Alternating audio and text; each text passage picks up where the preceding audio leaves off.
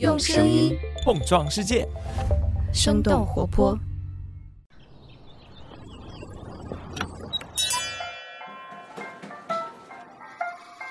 您的生动早咖啡好了，请慢用。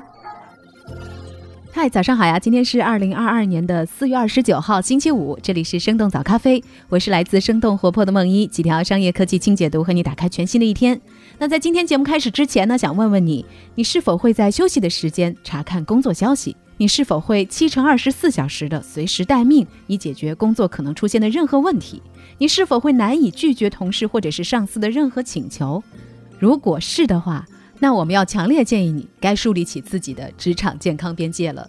那什么是健康边界？有哪些基本的步骤可以来帮助我们成功建立呢？那今天我们的清解读就与此相关。在这之前，我们先来关注几条简短的商业科技动态。我们首先来关注一下新冠疫情的最新消息。截止到四月二十七号二十四时，根据国家卫生健康委员会官方网站的数据，全国三十一个省和新疆生产建设兵团报告新增确诊病例一千五百零三例和无症状感染者九千八百六十四例。其中，上海依然是这一轮本土疫情的重灾区，新增无症状感染者九千三百三十例。另外，北京新增四十八例本土确诊病例和两例无症状感染者。目前，北京已经开始进行大范围的。第二轮区域核酸筛查，截止到本月的三十号，将完成三轮筛查。根据财新的报道，最近中通快递、申通快递分别获得了浙江、上海省发的通行证，但是多名快递行业人士反映，由于分拨中心暂停，上海地区快递业务重启仍然存在挑战。下面我们来关注一下网易云音乐和腾讯音乐的纠纷。四月二十七号，网易云音乐在他们的官方公众号发文，声称腾讯音乐娱乐集团产品存在多种侵犯著作权和抄袭行为，网易云音乐以不正当竞争为由起诉腾讯音乐。根据澎湃报道，腾讯音乐娱乐集团品牌公关负责人陈默在他的朋友圈发文表示，相关证据早已经留存，该发的诉讼也早已经陆续发起。根据财新的报道，作为中国在线音乐行业市占率排在前两名的公司，腾讯音乐和网易云音乐自2014年起，曾经多次因为音乐独家版权的问题对簿公堂。最后，我们来关注一下芭比娃娃的制造公司美泰。根据《华尔街日报》的报道，玩具制造商美泰正在寻求将公司出售，并且已经和包括 Apollo Global Management 和 L Catterton 在内的投资公司进行了谈判。目前谈判仍然处于早期阶段。截止到美股周二收盘，美泰的市值大约为八十亿美元。二零一九年，美泰曾经拒绝了竞争对手 MGA 娱乐的收购，在这之前也多次拒绝了他们最大的竞争对手孩之宝的收购邀约。以上就是今天值得你关注的几条商业科技动态，别走开。我们在一条小小的早咖啡动态之后，马上和你来聊聊新入职场我们该如何设定自己的健康边界。嗨，你好呀，我是梦一。五一劳动节马上就要到了，不知道你的小长假安排的怎么样？疫情期间，请大家一定要注意照顾好自己。我们的节目呢也会在五一期间停更一周，下一期的节目将会在五月九号恢复更新。另外，在这儿也想要发布一则招聘信息：生动活泼目前还在持续的寻找人才。一个岗位呢是商业化负责人，这个岗位会和我们一起来发掘声音内容的价值，来探索声音内容商业化的各种可能性。另一个呢是人才成长和发展负责人。你也可以把这个岗位理解成为是我们的 HR，除了日常的人才招聘之外，还会更加专注于我们小伙伴的成长和发展。如果你或者是你的朋友有相关的经验，而且正在寻找机会，那么不妨大胆的给我们来投递简历吧。简历的接收邮箱是 HR at 声 FM dot cn，我们的 HR 都会一一回复的。想要了解更多关于这些岗位的详细信息，你也可以在我们的 Show Notes 当中来查看。好了，这就是我们今天的小动态，下面继续我们的轻解读。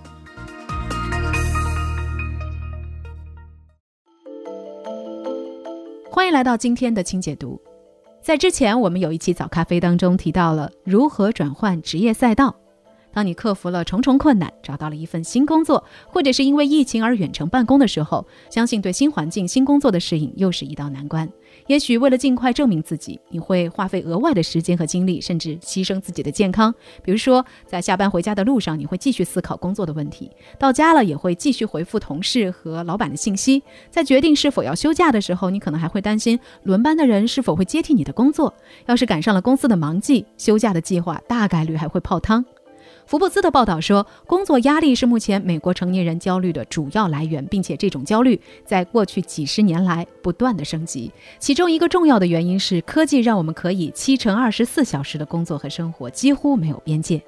理想状态下，打工人的一天有二十四小时，八小时用来睡觉，剩余的十六个小时一半工作，一半生活。在 Apple TV 新上线的电视剧《Severance》人生切割术当中，人们通过把工作和生活的记忆完全切割开来实现平衡。虽然这在现实当中不太可能实现，但是我们可以通过设立一些职场健康边界，来为自己的生活留出更多的空间。那到底什么是职场的健康边界呢？有学者认为，边界是确立个人身份的重要组成部分。工作中的边界不清，会导致怨恨、愤怒和倦怠的情绪。目前，关于职场健康边界的讨论，普遍会把它分为物理和心理两个方面。物理边界可以理解为时间、空间的划分，比如说你的一天当中极限的工作时长是多少，你需要多大的私人空间。这样说来可能会比较抽象，你也可以想象这样的场景：在你一天的工作结束之后，你已经非常累了，但是同事会叫你出去喝酒，你会拒绝吗？再比如在工作日吃完午餐后的休息时间，你是愿意和同事一起去散散步，还是想要独自走走呢？在家远程办公的时候，你是在书房还是随时可以躺下的卧室呢？在这些选择做出了之后，我们的物理边界自然就产生了。其次是我们的心理边界。在职场当中，每个人的性格和工作方式都是不一样的。你和工作伙伴也需要互相了解，并且确立边界。比如说，咨询公司麦肯锡所实行的项目制，每个新项目上会接触到完全陌生、性格各异的同事。这家公司呢，就通过现在比较流行的 MBTI 十六型人格测试来增进团队成员之间的了解。在前麦肯锡分析师李毅看来，这一个方法可以让大家了解彼此偏好的工作方式和合作模式。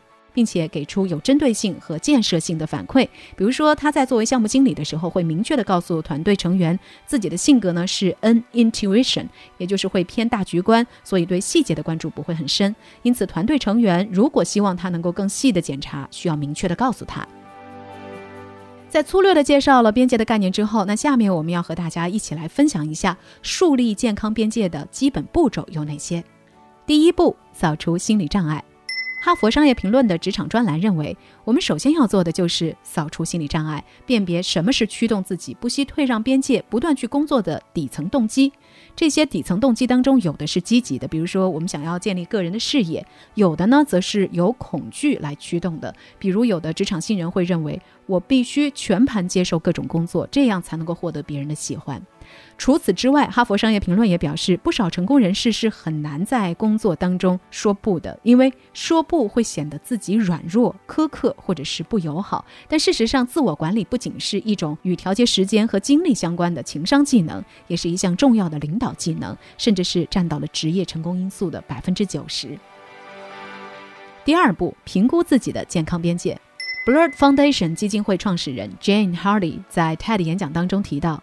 大多数人在做出影响生活的工作决策前，都会有一个权衡和妥协的过程。比如说，如果我们被要求加班，在答应加班之前，就会下意识的权衡这是否要牺牲自己休息和陪伴家人的时间。但是我们往往没有意识到这个权衡的过程，也没有考虑过我们正在放弃什么。用 Blur 的话来说，就是想想，如果我们对加班说了是，那我们到底对什么说了不呢？因此，Blurd 认为人们可以先花一些时间评估自己的健康边界，在充分了解自己的边界之后，才知道该如何去维护它。他提出可以制定一个不可协商清单，在工作触及到这个清单的时候，就可以慎重的来考虑是否要拒绝。比如专注工作的时间无法及时回复消息和邮件，在家人生病的时候一定要花时间陪伴他们，一定要为每周的运动或者是阅读来留出时间，甚至一定要为每天喝够八杯水留出时间等等。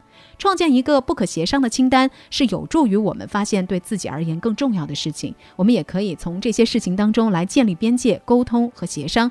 从而更好的维护自己的工作和生活平衡。第三步，积极沟通。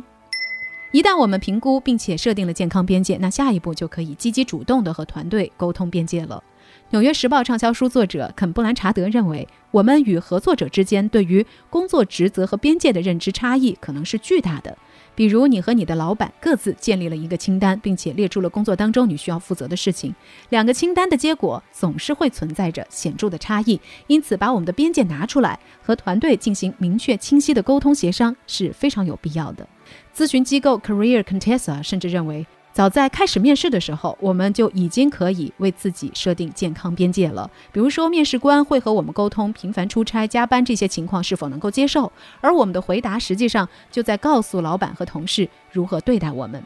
同时，这家机构也认为，设定健康边界的行动越早开始越好。在新人时期明确边界，就能够让大家在开始合作时了解我们的风格，这样比后期再调整会主动得多。第四步，策略性的投入精力，学习说不。哈佛商业评论认为，虽然新入职场是建立自己声誉的好时机，但是我们也需要在工作中策略性的投入精力。在与老板确定自己的工作目标之后，应该确保将自己的大多数精力投入到最相关的领域。而对超出范围的工作，我们要学会适当的拒绝。可以多问自己几个问题，以确定这项工作是否可以由他人更好的完成。比如，我有时间在不影响主要工作的情况下。完成这个新任务吗？同时，福布斯也提出，当边界被打破的时候，我们要立即解决它，在当下来强化你的边界，比等待要更好。福布斯还提出，需要更多的注意在工作中给我们带来压力和焦虑的人和事。如果发现自己时常会感到愤怒、倦怠或者是内疚，这其实就是一个明确的信号，表明我们可能需要重置界限，或者是再次发起沟通了。另外，远程工作也是需要树立边界的。也许曾经我们觉得在家办公是一件再好不过的事情了，但是从疫情之后的实践来看，实际上远程办公也存在着一系列特有的边界问题。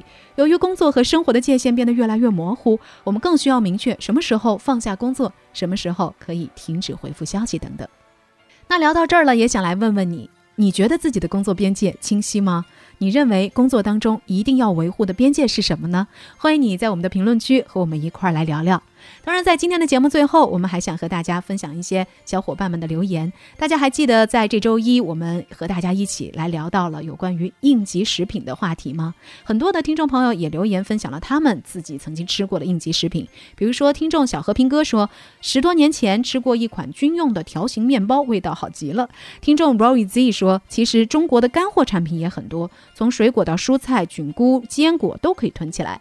听众胡桃 K 说，他会自己做应急食品，比如。说腌西红柿罐头，我们非常期待胡桃 K 可以在我们的评论区教教大家怎么做罐头。好了，这就是我们今天的生动早咖啡。再次提醒一下各位，五一假期快到了，我们的节目会在五一期间停更一周。那下一次的节目呢，将会在五月九号恢复更新。那我们五月再见啦，拜拜。这就是今天为你准备的生动早咖啡，希望能给你带来一整天的能量。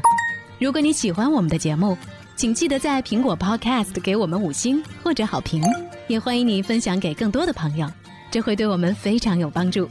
同时，你也可以在公众号和微博搜索“生动活泼”，声是声音的声，这样就可以了解更多与我们节目相关的信息啦。生动早咖啡，期待与你下次再见。